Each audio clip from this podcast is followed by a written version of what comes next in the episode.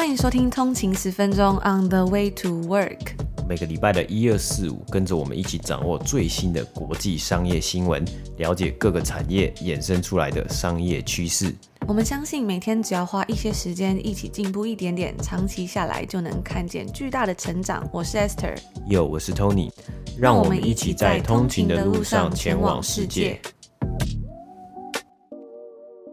大家早上，欢迎回来，通勤十分钟。今天是一月十四号，星期五。大早安，那又到了这个一个礼拜的最后一个工作日啦。其实这个礼拜呢，也是一月的第二个礼拜了嘛，等于一月也过了一半了。但是二零二二年就是其实才刚开始嘛。我最近呢就看到了一个在呃 James Clear 的电子报，就是之前有跟大家分享过，他每个礼拜四都会推出一个 Three Two One Thursday 的电子报里面嘛。那它里面就有分享到一个想法，是给大家的一个算是在新年开始的一些不一样的想法。我觉得他说的还不错，就在这边跟大家稍微分享一下，他就说：Are you willing to be uncomfortable for five minutes? Exercising is easier once you've started to work out. Conversation is easier once you've already talking. Writing is easier once you're in the middle of it. But many rewards in life will elude you if you're not willing to be a little uncomfortable at first. 那他这段话的意思呢，其实非常的简单嘛，他就是在说，哎，你愿不愿意让自己感到不舒服五分钟？很多时候我们就会想说啊，我要去运动，我要去运动，但是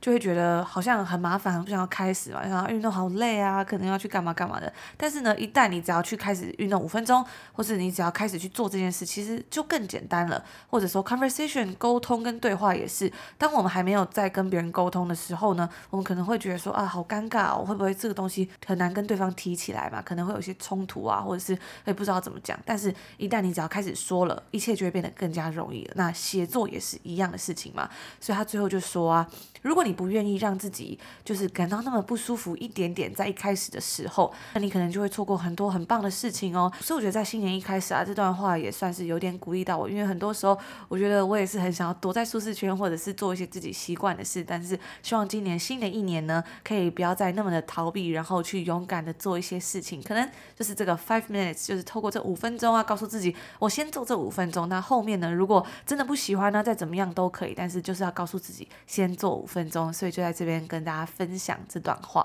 嗯，我感觉好像就是因为像是万事起头难嘛，就我自己的一个解释，就是诶，很多事情其实你只要开始了，你就会一直做下去。我觉得就跟时间一样嘛，有时候你会觉得哇，我现在现在这个好快乐，我不想要就是。不想要这个时间就结束，但时间就是一会一直跑嘛，然后很快的一年就过一年啊。我们就十二月三十一号，大家说哇，今年怎么二零二一年怎么去年怎么过得这么快啊？一下子二零二二年已经过了两两个礼拜了，但。就是这个时间点啊，一月就是一一年最开始的时间呢，就是一个最棒的时间点，可以让你去重新重新开机，然后重新的去尝试呃任何你想要做的事情，然后开启你新的 project，任何新的计划，任何新的计划，你都可以去做做看。嗯，而且我觉得最重要的是啊，也其实也不要给自己太大压力。比如说，哦，我今年这个月或怎么样，我一定要做一个超大的改变，或是做一个超大的 project、超大的进步等等的。其实我觉得就是像今天分享这段话，就是诶，稍微一点点在思考上面的不一样。我觉得或者是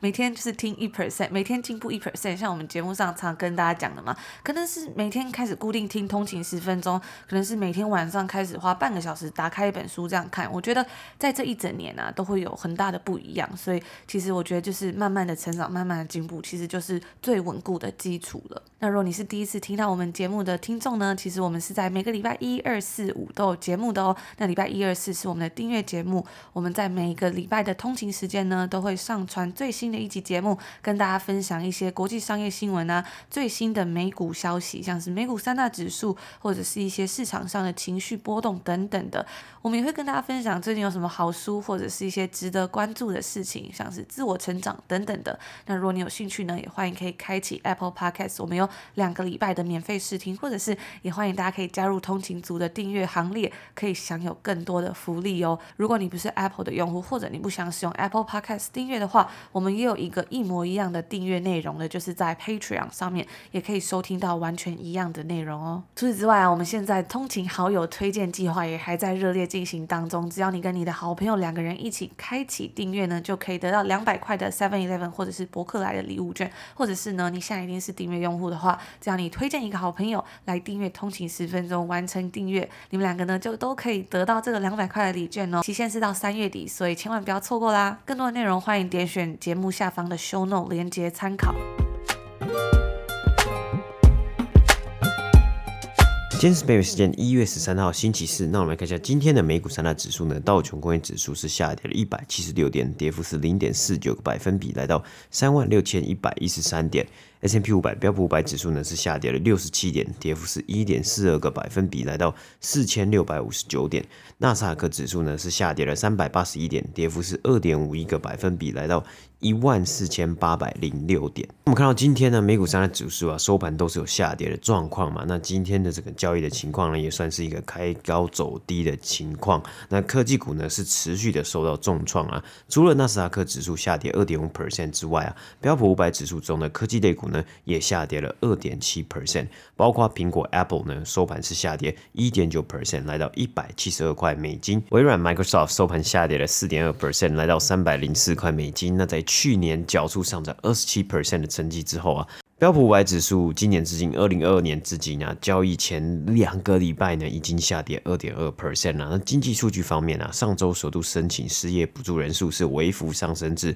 二十三万人，高于经济学家的预期。不过这个低申请人数啊，带出了另外一面一个面向，就是美国劳工市场啊，仍然是非常的紧缩啊，部分的领域处于非常呃蛮缺人的一个状态啊。那明天呢，北美时间周五啊，财报季就是要由美国各大银行揭开序幕啊，包括 C Group。J.P. Morgan 以及呃 Wells Fargo 呢，要在明天会公布最新一季的财报嘛？那投资人呢也在观望最新一季的成绩，以及这些银行啊对于这个现在的经济状况啊，还有变种病毒的关系的看法。那因为呢，投资银行 Jeffries 在本周稍早啊，它的财报表现是低于预期啊，也让投资人有些许的担心之后的其他银行的表现会是怎么样。而个股方面呢，今天 Delta Airlines 呢收盘是上涨了二点一 percent，来到四十一块美金啊。那该公司呢，虽然它缴出了呃最新一季的成绩是有缴出亏损的状况啊，但是该公司的 CEO 是表示，他预计呢该公司受到 Omicron 这个变种病毒的影响是会比较呃比较的短时间来说比较短，那也比较快能够从这样子的影响中恢复过来。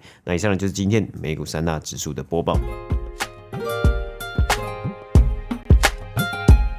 因为我们常在节目之中都会谈到越来越紧绷的通货膨胀的问题嘛，整个通膨呢，其实也是在去年之中非常多人最关心的其中一个话题之一。那在昨天呢，美国劳工部就公布了一个最新的数据，在截止二零二一年，也就是去年十二月的十二个月之中，消费者物价呢是稳步上涨，增加了七个百分比。而这其中的罪魁祸首啊，就是住房成本还有二手车价格持续保持强劲的增长，最终呢就导致了这个近四十年来，就是自从一九八二年以来最大的年度通膨上升。那也因为这样啊，就增强了美国联总会可能会开始加息的预期。最早呢，会在三月份就开始调涨利率。不知道大家最近在买东西的时候啊，或者是在其他的服务上面，有没有感觉到这个东西似乎是越来越贵？可能是房租上涨啊，或者是比如说去看电影，电影票有没有上涨？或者是在吃饭的时候买一些食材的时候有没有上涨？那美国劳工部在周三所发布的这个报告呢，其实是紧接着在上周五的数据显示，劳动力市场目前是处于或者是已经接近最大就业率的这个消息。而消费者除了要付更多的房租之外呢，还有要支付更多的钱在食物价格方面。食物价格方面呢，是上涨了零点五个百分比，比起前几个月的上涨，算是有稍微放缓一点点。在蔬菜跟水果的价格方面呢，也是有大幅度的上涨。不过呢，牛肉的价格啊，则是在之前暴涨之后，在这个十二月份是有所下降，下降了两个百分比。那由于价格上涨符合预期啊，华尔街股市是走高，美金汇率则是下跌。美国公债价格上涨，住房成本的价格呢，是较十一月份的时候，去年十一月份的时候上涨了零点四个百分比。对比前年同期呢，是增长了四点一个百分比，那这也是自从二零零七年二月以来最快的年度增长。而在已经成为这个现代通膨状况典型指标这个二手车的部分呢，则是在去年一年之中增长了三十七个百分比，非常的惊人。那由于疫情所导致的供应链混乱，进而导致的生活成本高昂，对于拜登政府来说，也算是一场政治噩梦，让他的支持率受到了打击。在家具、居家用品方面等等的价格呢，也是有所上涨。服装价格则是上涨了一点七个百分比，是自二零二一年一月以来最大的涨幅。医疗保健成本则是上涨了零点三个百分比。机票、个人护理产品以及烟草价格也是有所上涨，不过呢，汽车保险的成本以及娱乐成本则是有所下降，通讯类的价格则是保持不变。那自从二零二零年十二月以来呢，汽油价格也是飙升了五十个百分比嘛，而燃料跟能源成本呢，则是在上个月略有下降。虽然近期呢，在美国许多人应该都获得了加薪，但是啊，薪水的上涨其实并没有跟上价格上涨的速度。十二月份实际平均时薪，或者是考虑到通膨因素的薪资季节性调整之后呢，对比去年同期仍然是下降了二点四个百分比。那面临到这些问题，到底应该怎么办呢？其实首先呢，可能要从联准会开始，毕竟他们是负责要去控制物价在正常范围之间的人嘛。那随着通膨在整个经济中不断的蔓延，央行可以说是措手不及。现在他们计划呢，在今年呢要逐步缩减刺激经济措施，并且多次加息。因为更高的利率会提高消费者还有企业的借贷成本，所以就可以延缓需求，刺激更多的储蓄，大家就更愿意把钱放到银行储存起来，然后就能够进而去压低价格。联准会主席 Jerome Powell 在周二的时候呢，就表示说，联准会准备采取必要措施，防止高通膨变得根深蒂固。那拜登政府啊，也发起了一项针对某些高度集中产业的反垄断活动，希望通过更多的竞争，能够压低价格。美国商会呢，则是主张增加移民，以减缓劳动力短缺的问题。不过，有一些分析师就表示说啊，他觉得这些干预措施其实就像是给宿醉的四十岁的人喝下运动饮料一样，根本不能解决问题。唯一能够解决问题的办法呢，就是等待这一切结束。那这也是因为疫情所导致的供应链瓶颈仍然十分严重。当然呢、这其中也是因为疫情所导致的供应链瓶颈仍然是十分的严重。那这个问题呢，其实也是导致通货膨胀的重要因素。只有当目前受限制的供应问题能够赶上需求之后，价格才会降温。那最近这个供应链问题呢，真的是还蛮严重的。我们之前就常跟大家分享到买家具嘛。那我最近呢，其实就也有在开始在逛一些家具店，想说，诶，过了一阵子。之后会不会好一点啊？可以来买一些家里面的一些布置等等的。但是我发现呢，其实还是蛮严重，就是很多家家具厂商呢，他们真的都是在官网上面打上说，因为供应链 supply chain limit 的问题，所以整个产业呢都受到了很严重的挑战。那大家就是要多多的包容啊，可能没有办法这么快拿到商品，或者是就算你已经下订单，他告诉你可能三个月之内会到，但是呢，可能最终会变成六个月。那在早前呢，我们甚至有买了一些家具，那那个家具呢是从温。哥华，也就是加拿大的西岸所寄过来的。但是呢，在之前呢，除了供应链瓶颈之外，在温哥华又遭遇到了洪水，以及他们在今年呢是遇到了非常严重的就是下雪的问题嘛。因为其实一般在温哥华，普遍在冬天其实不会下到这么多雪，但是在今年不知道是怎么了，就是下了很大的雪，甚至是连整个 English Bay，就是它的那个海滩的地方，全部都是铺满了雪。本来是沙滩的地方，现在都变成一片白雪这样子。那很多的东西呢，就因此而受到。了阻碍，比如说工厂不能开门啊，或者是你可能要去送货，但是因为路上都是雪嘛。我记得那时候我们还在 UBC 念研究所的时候呢，有一次啊，在冬天的时候就下了大雪。那通常其实，在多伦多这边，如果下大雪，你还是要正常出门上班。就在疫情之前啦，因为他们那个铲雪车可以说是二十四小时不停的在营运，就是晚上在睡觉的时候也可以看到，或者有可以听到说，哎，有那个铲雪车，它真的在路上不停的铲雪。所以就算即使多伦多的冬天可能可以来到负二十几度，但是在路上就是车开着的大马路上，基本上还是不太会有就是堆满雪的状况，就在市区的部分啦。但是那一年呢，我记得前几年在温哥华读书的时候，有一次真的就下雪，下了一整个晚上，就隔天呢、啊，学校就说，哎，停课了，就是不能去上课。为什么呢？那时候我就从我们家往下看，就发现 就是真的有公车啊，就是开不了，就是它可能是开一半，可能在前面它还可以开，可是开到后面的时候，发现哎，铲雪车来不及铲，它就直接那个公车就停在路边，没有办法开，因为。他怕如果再开会打滑，或是遇到一些危险的状况，所以很多的乘客就只能直接从公车上面下来，然后再找办法离开那个地方。所以那时候学校就是直接停课。所以由此就可以知道说，其实温哥华这个地方真的是不会会下这么多雪，但是呢，今年就是屋漏偏逢连夜雨，真的是不知道怎么了。那很希望这一切问题可以赶快结束。不知道有没有住在西岸或者住在温哥华的人，希望你们都一切平安，然后保持健康。那刚刚讲到这个供应链的瓶颈啊，其实在二零二二年这个问题呢，可能会再变得更加的严重，因为重要。因为很重要的一个制造生产国家中国啊，已经封锁了三个城市之中大约两千万人，以防止变种病毒 Omicron 的大范围爆发。HSBC 的经济学家就警告说，如果这个变种病毒在亚洲开始散播，可能会迫使那些工厂再度关闭，到时候啊，就会让整个供应链更加的恶化。来自宾州的 PNC Financial 的首席经济学家也表示，随着供应链重新开放，汽车跟能源等等的某些商品价格也会随着供应感上需求而下降，因此呢，通货膨胀在二零二二年就会逐渐放缓。但是由于劳动力成本以及其他的营运成本的增加，将导致许多其他类的产品还有服务的通膨，在二零二二年更加严重。那住房价格也将导致二零二二年通膨更加严重。那以上呢就是今天这则新闻。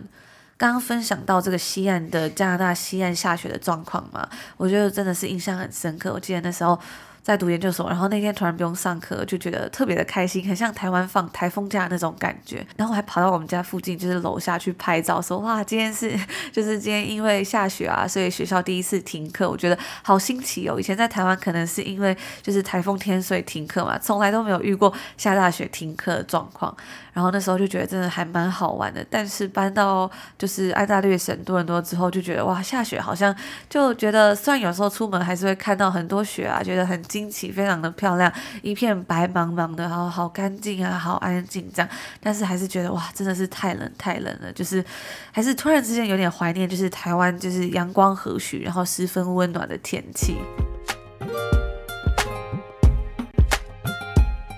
今天接下来呢，带大家来看一则哎，蛮轻松哎，但是我觉得蛮好玩的一个新闻啊。主要呢是来自于富比士 Forbes 发布了一则最新的文章，那里面呢是盘点了在二零二一年去年一整年从 TikTok 这个平台发迹的网红之中最赚钱的七位网红啊。那这七个人呢，总共在去年根据富比士的预估是赚了五千五百五十万美金啊。那换算为台币大约是十五亿啊。那另外一个好玩的点呢、是，哎，《华尔街日报》也做了一个算是追踪的盘点文章啊，发现很多上市公司的 CEO 呢，可能都没有这些网红会赚钱啊。世界的转痛啊，真的是太快了。以富比士的预估和调查，这七位网红啊，都是从 TikTok 起家，就是他们在做这一次的这个盘点的时候呢，都是从呃挑从 TikTok 起家这个发迹的呃网红。所以他这一次的这个文章里面呢、啊，他这个排行榜里面是排。除了其他自带流量的艺人啊，像是威尔史密斯啊等等的这些赚钱能力嘛。那有趣的是呢，这七个人的年龄呢，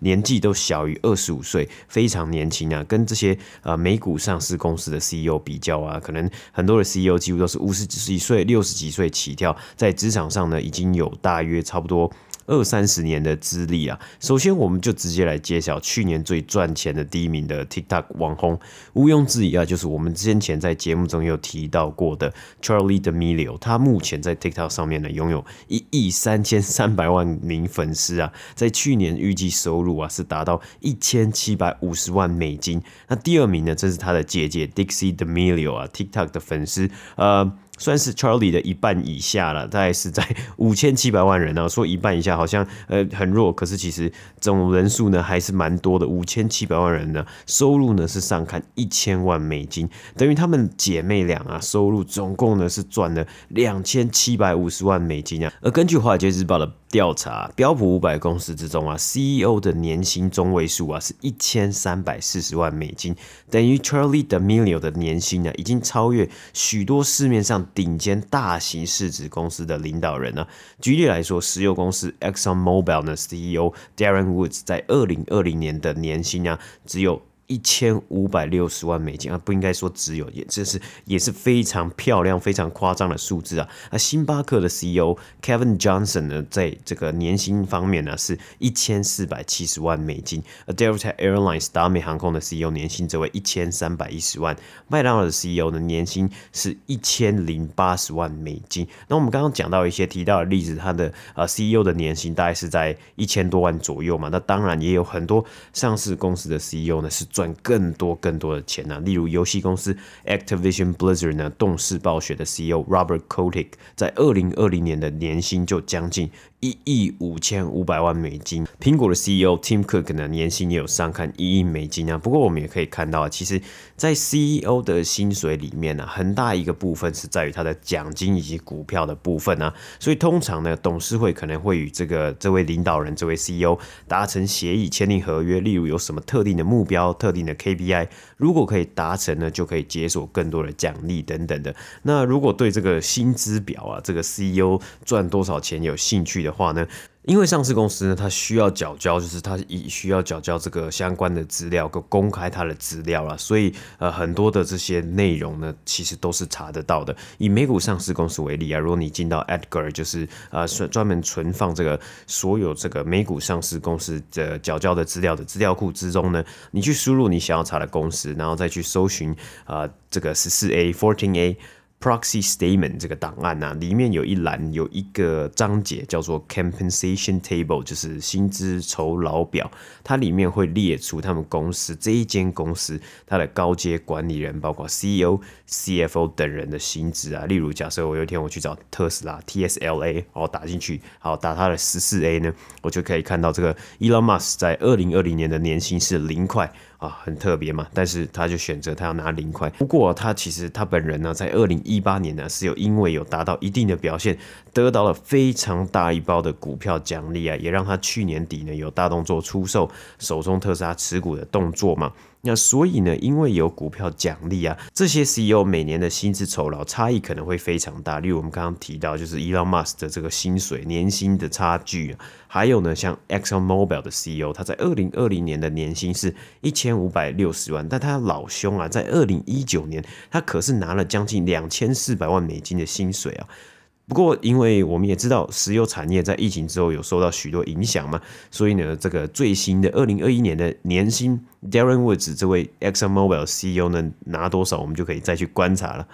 好，那我们回到 TikTok 网红的赚钱能力这个部分啊，这一次富比是 Forbes 预估的五千五百万美金的收入啊，比起他们在一年前推出的第一次的报告呢，是成长了将近两百 percent 呢。他们在去年第一次推出这个年薪的这个预估的文章之中啊，他们的这个日期需要注意的是，他们在第一次计算的时候是从二零一九年的七月计算一年到二零二零年的七月，那今年的报告呢是二零二一年，去年一整年的，所以差。就会蛮大，因为中间有一一段算是空白期嘛。那因为像是这个 Charli D'Amelio 呢，他们这些网红啊，很多人几乎他最早就是二零一九年就才发迹的，所以在上一份报告之中啊，Charli D'Amelio 的年收入呢是达到了四百万美金，跟今年这一次一千七百五十万，哇，成长了蛮多的。而根据报告中提到啊，这些 TikTok 网红啊，他们大约三十 percent 到五十 percent 的收入呢，是来自于业配赞助的收入，而最多呢，每一则贴文一则贴文啊，是可以赚到五十万美金啊，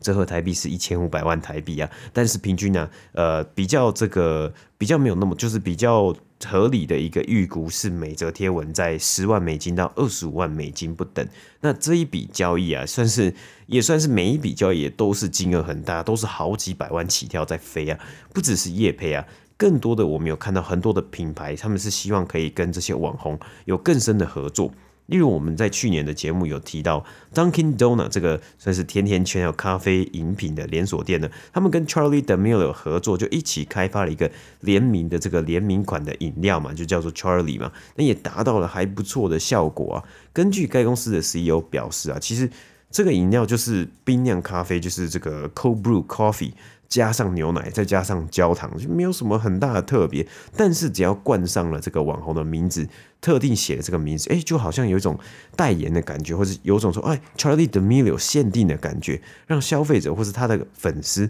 可以拉近关系。他们就觉得啊，我喝了这个，我就跟 Charlie D'Amelio 一样，我们就是一起喝一样的饮料，等等的。更能去带动这些人来购买产品。那这个东西，我就觉得非常好玩了，因为其实有一阵子我也还蛮爱看 Charlie W 他在 Instagram 上面到底是发了什么东西，因为我真的是就觉得很好奇吧，就是大家为什么会想要看别人在那边跳舞，我就觉得还蛮匪夷所思。但是因为他真的太红了，所以我就很想要去探探看，说他背后到底是怎么就是导致这样的事情发生，或是引领这样的风潮嘛。然后再看他的 Instagram 的时候，因为我没有用 TikTok，然后就发现他真的很常拿着这个 Dunkin 豆娜的饮料，然后就是可能他要在他跳舞之前，他就是拿这个饮料，然后喝两口，然后就是甩一下头发，然后把饮料放到旁边这样子，然后再开始跳这个舞。然后这整个过程呢，真的就是会让我觉得说，如果我真的是他的粉丝，或是我自己在看的时候，我也会觉得说，哎，突然之间好想去买一杯 这个饮料来喝啊！而且就是他的一切是这么水到渠成，然后他又有做那种很长的指甲嘛，然后他就会在那个瓶子上面敲打几下，我觉得哇，这真的是我不知道是心理学还是什么，就是好像会让人不由自主的想要去做，就是他有做过的事的那种感觉。嗯，对啊，所以呃，不只是 Charli D'Amelio 嘛，也有很多的公司，他们就选择跟艺人啊，跟一些。呃，可能网红啊合作推出联名的商品嘛。另外一些例子，包括我们也有提过，就是加拿大国宝的连锁咖啡厅 Tim Hortons 呢，跟小贾斯汀 Justin Bieber 合作推出这个 Tim Biebs，呃，这个算是一口甜甜圈呐、啊。原本这个名字叫做 Tim Bits 嘛，就是哎，你一口就是很小口，你一口就可以吃进去的甜甜圈。哎，其实这个东西呢，在这个 Tim Hortons 里面的菜单里面，算是很常年都很常青的一个产品，也很热门，大家很喜欢吃嘛。那也加上，因为小贾斯汀是加拿大人，所以这个合作呢，看似也是浑然天成啊。但其实我在网络上就看到很多人就搞笑说，诶，这个产品应该要叫做 B-Balls 啊啊，大家可以自己去查一下这个是什么意思嘛。那这里我们就不多说。但除了这些已经是几乎是代言的合作之外啊，这些网红他们剩下可能五十 percent、八十 percent 的收入啊，呃，七十 percent 的收入就是来自于其他的区块。也可以看到啊，这些呃，他们这些网红。逐渐的从这个单一的平台，像是 TikTok 走出去，让自己的收入啊，或是让自己的合作更多元化。以 Demilio 姐妹来说啊，他们也推出了自己的家庭真人的家庭实境秀，在 Hulu 上面播放，有点像是那种卡戴珊家族的感觉嘛。而且现在呢，也已经确定要续订下一季。虽然我自己是不太懂到底在演什么呢，可是可能还是应该还是会有一些观众蛮喜欢看的嘛。另外呢，也有其他表演的领域啊，像是这些网红，他们都是在 TikTok 上面跳舞，然后一夕之间就爆红的嘛。我们刚刚有讲到，Esther 很很好奇，说他到底是为什么会这么红嘛？就在这个镜头前面跳跳舞，跳个三十秒而已。甚至我有看到一度啊，这个 Charles D'Amelio 他自己啊，在社群上面也曾经提到，哎、我自己也不知道我到底在红什么，就我就跳跳舞而已，我也不知道说这个 hype 到底是从哪里来的。但是呢，他们也将这些呃镜头前面的这个表演能力呢，转化到了真实的舞台上面呢，比如 Charlie Demilio 的姐姐 Dixie Demilio 呢，更是受邀参加了 iHeartRadio 音乐电台的这个十二月，去年十二月的年度圣诞演唱会。那这个演唱会的阵容也算是一个非常豪华的阵容啊，里面邀请了包括知名歌手 Ed Sheeran 红发艾德、Jonas Brother、Lil Nas X，还有 TikTok 网红就是这位。Dixie 嘛，那我也在网络上看到啊，呃，很多有很多蛮多 TikTok 网红，他是转战歌手啊，想去尝试啊，唱一些比较呃比较现在比较流行的一些曲风啊，跟现在一些最夯的饶舌歌手，因为毕竟都很年轻嘛，一起合作推出单曲，互相利用流量来吸引更多的歌迷。从跳舞到唱歌啊，到推出单曲啊，当然还要再加上另外一个部分，演戏这个部分嘛。那在这一次的榜单里面，第三名的是 Alison Ray。啊，这一位也是非常有名、非常红的 TikTok 女网红呢。她在去年预估年收入啊是达到了八百五十万美金。那她除了这些业配啊，还有除了这些代言之外呢，她也演出了。Netflix 的电影《He's All That》的女主角，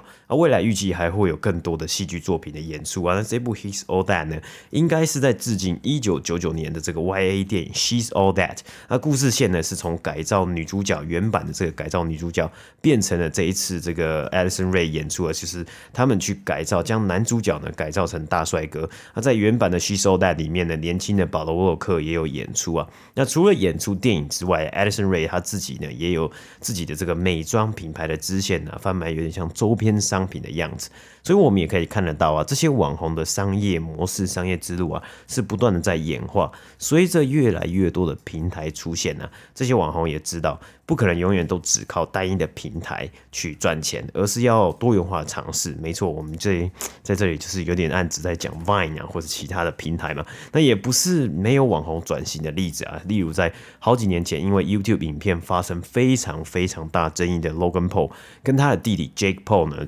最近这几年就转型成为了拳击手啊，而且转型成拳击手之后呢，今年更赚钱啊，因为这个拳击比赛其实有很多时候比较牵扯到比较表演性质或是娱乐性质，所以你不只是单纯的，不止他这个地方就是呃，可能有的人喜欢，有人不喜欢，是他不止单纯就是在就是在在这个运动上面，而是你前面啊后面就是有一些互相两个对手呃互相较劲啊，还有这个媒体的曝光啊，讲一些乐色话，这些东西都非常的重要嘛。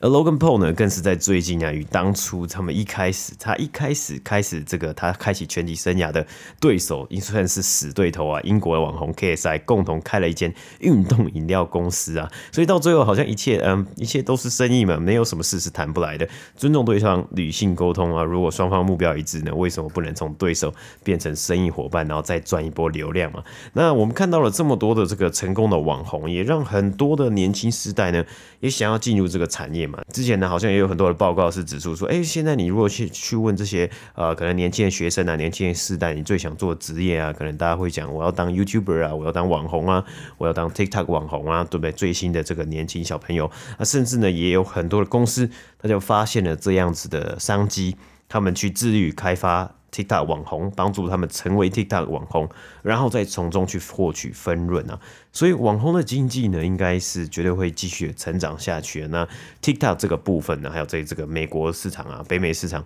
TikTok 的网红的部分呢，绝对会啊越来越多样化。那他们去呃开发出来的商业模式，我觉得一定也会很好玩，去看看他们也会有什么样更多的创意。去想到说，诶，他们要身为这个网红，怎么去转换他们的流量？那以上呢，就是今天第二则新闻的播报。上呢，就是今天星期五要跟大家分享的内容啦。今天在节目一开始的时候，有跟大家分享到新年新希望嘛，或者是新年的一个改变啊，跟成长等等的。而且在昨天的时候啊，Tony 有跟大家分享到这个算是一间蛮低调，但是很特别的一个公司，叫 Checkout.com 啊。不知道大家有没有收听到昨天的内容？像他们自己有提到说，从二零一二年该公司创立以来，他们就以非常简单的方式在经营这间公司。他们不急着扩张啊，不疯狂的招人，还有像是他们跟其他新创不太一样的地方，就是他们希望把很多的重心是放在产品身上，去优化他们的商品，而不是销售嘛。我记得我之前在看一个影集《Silicon Valley》的时候呢，他们就是里面的几个主角后来就开了一间公司嘛，好像是叫做 p i Piper 这间公司。那他们在这个公司一开始之后就募到了蛮多钱嘛，所以就是也还蛮有规模，就是有租了办公室啊，然后开始要进行一些算是怎么讲，就是扩大这个公司的。感觉，后来他们就聘请了一个 CEO，就是从外面聘请来一个 CEO 有经验的人。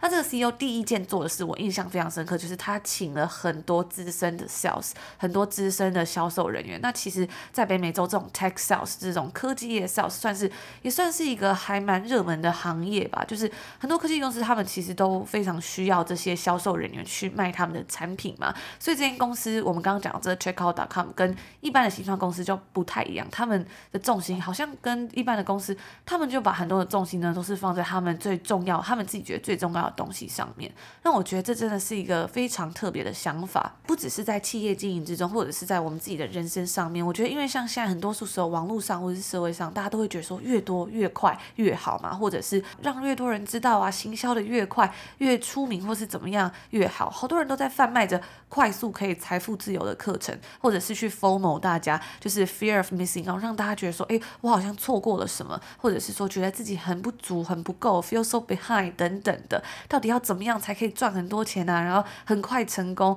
那当然啊，就会创造出非常多的焦虑嘛。但其实真的一定要这样才可以成功，或是过上自己喜欢的生活吗？还是有其他更健康或是更有效率的办法呢？那那时候我在听到 Tony 讲到这个公司的时候，其实我就想到一段我最近看到。经营公司有关的想法，我觉得我还蛮有感触的，就觉得今天要来跟大家分享一下。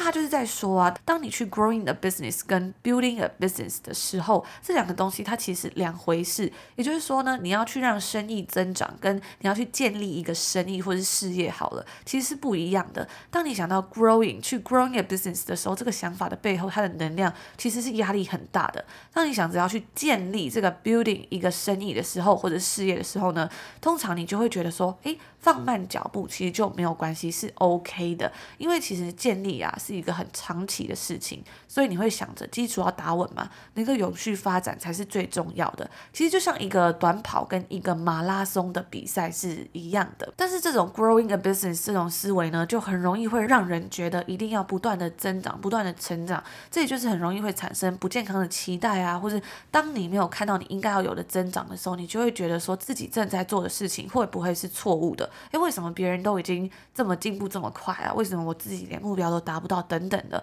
可能是在人身上，可能是在事业上，或者是对许多经营社群媒体的来说更是嘛。比如说每天要看这些数字的流量增长啊，如果没有增长，就会觉得说哇，是不是这样持平下去，接下来它就要往下掉了，就要开始慢慢走下坡了。但是其实当这个 mindset，你整个思维想法如果改变成，哎，其实你是在建立某个东西的时候，这个东西呢，它可以帮助更多的人啊，而且建立某个很棒的东西的时候，它其实是需要花很多时间的嘛，很难去用什么像是公司财报里面会有 year over year，或者是这个月跟上个月比这样子的数据去看待这些成长的，但是需要很多的耐心啊，很多的能量跟自我投资，你才可以好好建立的嘛。所以很多人可能没有注意到，就是说，当你在建立跟扩张的过程之中啊，其实你是要先去往后退一步，然后努力一段时间往下扎根经营自己，才可以在未来去建立更大的规模嘛。那今天特别跟大家分享这些呢，是因为我觉得在新的一年这个一开始的时候，应该会有人跟我一样啊，就是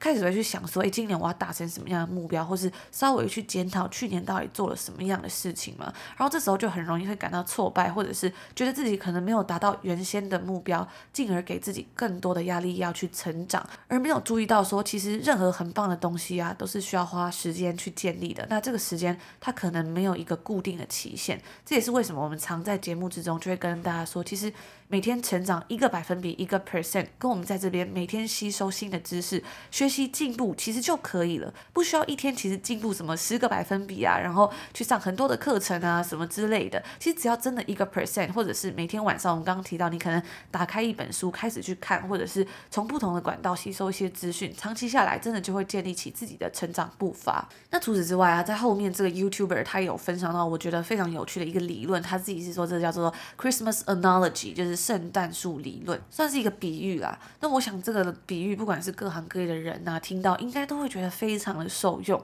我第一次听到的时候，我就觉得哇，这真的是太有能量，就是改变了我自己很多的想法。我觉得我会一直把这个观念就是记在我的心里，然后常去思考它。然后首先他就分享到啊，其实发展还有扩大业务，或者是发展还有扩大业务啊，其实就很像在种一棵圣诞树。当你想到一棵圣诞树，其实它的底部是最宽的嘛。有时候我们会觉得说，我们要增加更多的商品、更多的服务，做更多的行销啊，社群媒体，更多的员工，才能让圣诞树去成长。那经过一阵子呢，确实这个会让圣诞树长大，但其实啊，它是往横的方向长，也就是说，这个树它是越长越宽。但是如果你要让树往上长高的话呢，其实你就要开始去修剪这棵树，让整个过程更加的精简，甚至重复做一些你可能会觉得啊好无聊，然后可好无聊的事情，但是却会让你越来越精进的事情。把基础打稳了，你才能够再往上一层楼嘛。那做完这些事啊，修剪这些树，然后让一切变精简之后，你就往上长高了一层，然后长得更加稳固之后，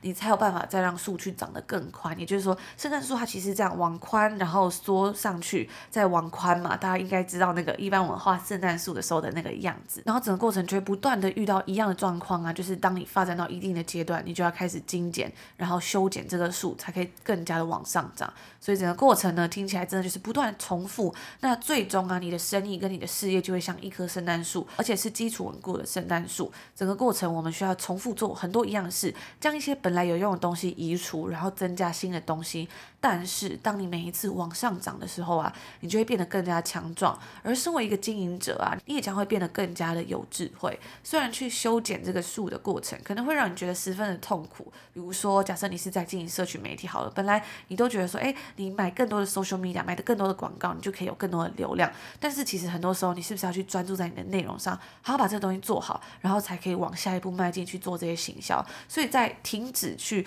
做买这些广告的过程，你可能会觉得啊，好痛苦。但是呢，其实这过程啊，对你往上成长是必要的。所以这当时就让我想到说，为什么我们当初决定要做订阅制的时候，其实也是这样。我觉得对我们来说啊，其实应该要更加努力去学习嘛，有更多的时间专注在整个内容上面，做出必要的修剪，才能更加往上一层楼。不知道我这样形容大家好不好理解？但是我觉得这个圣诞树理论真的有帮助到我自己的想法。我也希望今天跟大家分享这些内容，可以帮助到一些人，不管是你在事业上或在人生上，可能你遇到一些瓶颈啊，或是一些嗯、比较辛苦的想法的时候，希望这些。分享可以带给你一些新的 inspiration。嗯，那我觉得我自己的理解啊，就是有两个点呢、啊。第一个点呢，我觉得就是不管是圣诞树啊，或是在 build 建造你自己的生意，或是你自己的任何的呃关于你自己的生活，都是一样，其实就是呃很大的，就是我觉得很直观，我的想法就是要打好基础，就是。盖有点像是盖房子嘛，在盖房子的时候，你都会大家都讲过，你都会一定要先打好这个地基。但是搭配这个圣诞树的一个比喻啊，就是说，当你在盖房子的时候，房子也是，就是你每一层每一层都要盖嘛，所以等于说你在盖每一层的时候，你可能都要就是在修剪。我觉得修剪呢，其实有一个很大的比喻，就是说，呃，修剪是。往回头看，稍微的去呃过往的去检讨一下，或是说简简单的去整理过去做了什么样的事情，那哪一些事情呢？你可以再进行转变，让它变得更好，而不至于说，哎、我们在人生上面呢，就是哎、我们越来越呃越长大，有越来越多的事情要做，甚至是这个比喻就是有越来越多的角色要扮演。你要扮演一个学生到呃出社会，你要扮演一个呃可能是在职场上面，你要扮演同事，你要扮演。这个公司的员工，你要扮演主管，然后你在家里呢，你可能是家中一份子，要负责做家事，然后你自己，你对于你自己来说，你也是要给自己一些呃可能放松的时间。在这么多不同的角色之中，你要怎么样去衡量？你要怎么样去完成你的平衡，然后去达到一个让诶自己每年好像都有进步的一个状况。或许呢，在我们之前讲过，其实，在每年的年终，甚至在年初的时候呢，好好的看看自己，去尝试新的东西，甚至去修剪一下你过去，哎，可能有一些东西，你可以先暂时的，呃，换一个方式去尝试，然后再让你整棵的圣诞树继续的茁壮。